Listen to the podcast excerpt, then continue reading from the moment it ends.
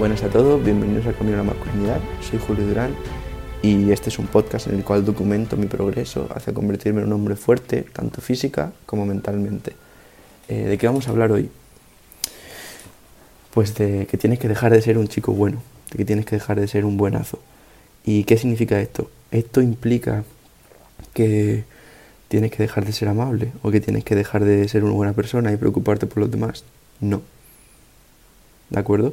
Ser un chico bueno, o sea, dejar de ser un chico bueno no implica eh, volverte un gilipollas.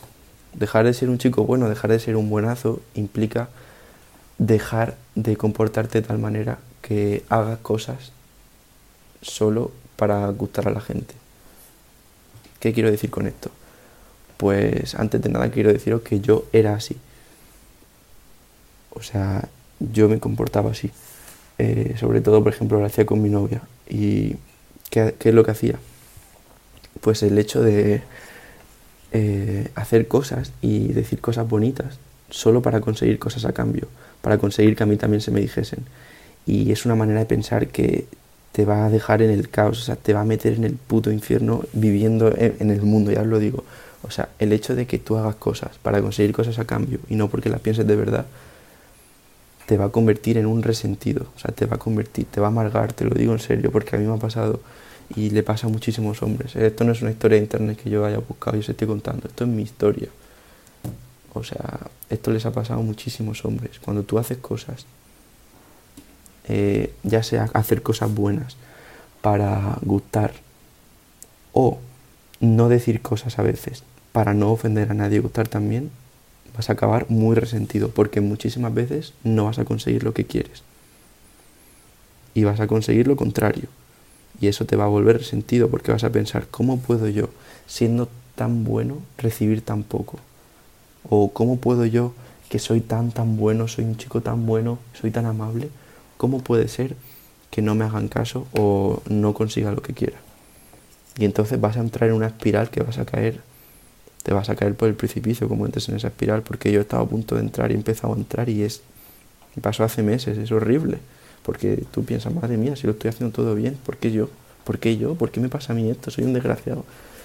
Sé que a lo mejor a, todo lo que, a los que estáis escuchando esto no pasa a todo, ¿vale? Pero sé que hay alguno que le va a pasar. Y pues quiero decirle que hay una salida. Y la salida es dejar de ser un chico bueno. Y esto implica, como he dicho, dejar de ser amable. Para nada. De hecho, necesitas hacerlo. Tienes que dejar de ser un chico bueno, tienes que ser un hombre bueno. ¿Qué significa ser un hombre bueno? Ser un hombre bueno significa también ser amable. Tratar bien a tu pareja si la tienes, tratar bien a la gente, tratar bien a tu círculo. Pero ser un hombre bueno implica también que cuando te pasa algo, tienes que decirlo. Cuando te molesta algo, tienes que decirlo.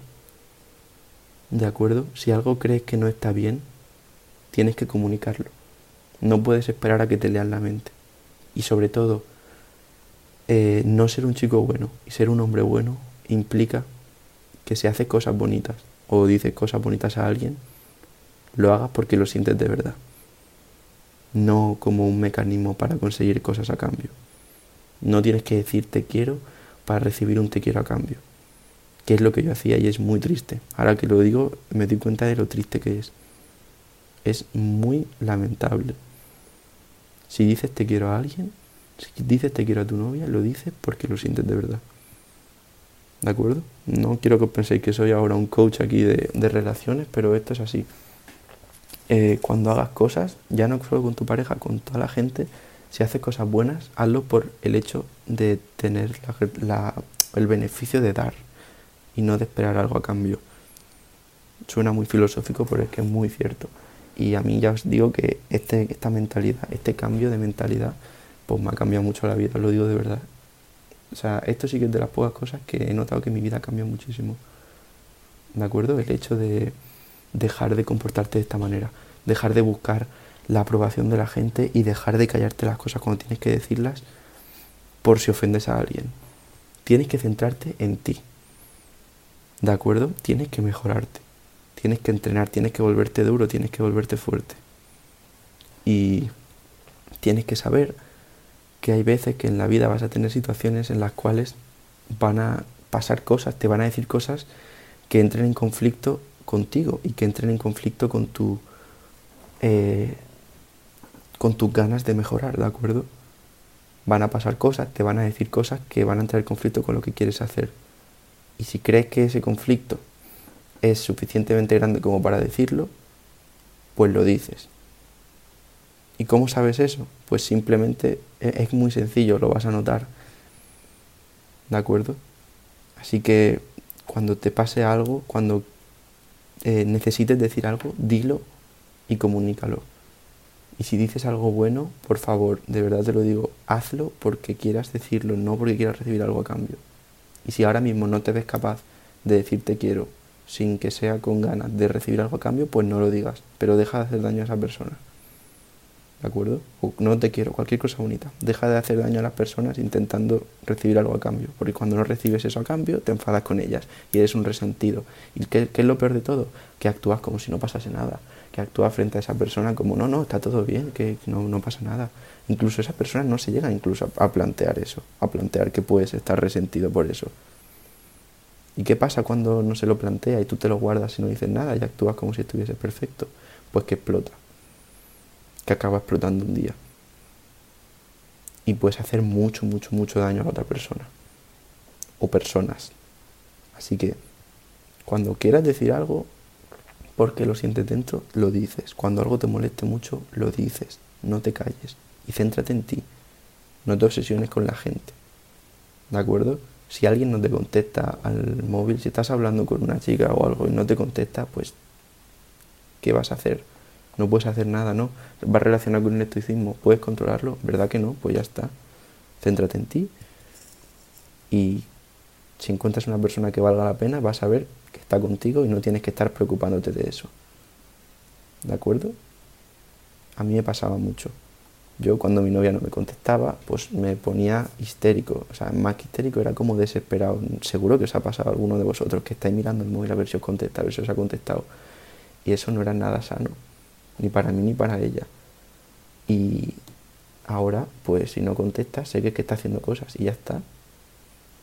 ¿De acuerdo? Y entonces tú, cuando alguien no te conteste, pues no te tienes que enfadar con esa persona. Háblalo un día si te molesta y cuando esa persona te explique por qué no te contesta, pues ya está. Simplemente si algún día no te contesta, sabes la razón, pues ponte a trabajar en lo tuyo, en lo que sea, entreno, lectura, algún proyecto que tengas Incluso puede ser, yo qué sé, ver alguna serie, cualquier cosa. Pero no estés obsesionado con la gente. ¿De acuerdo? Obsesiónate con tus metas. Con eso sí. Pero no te obsesiones con la gente. Porque obsesionarte con la gente lleva a lo que he comentado. A intentar no ofenderlos. A intentar no decir nada que pueda hacerles molestar. Bueno, nada que pueda molestarles.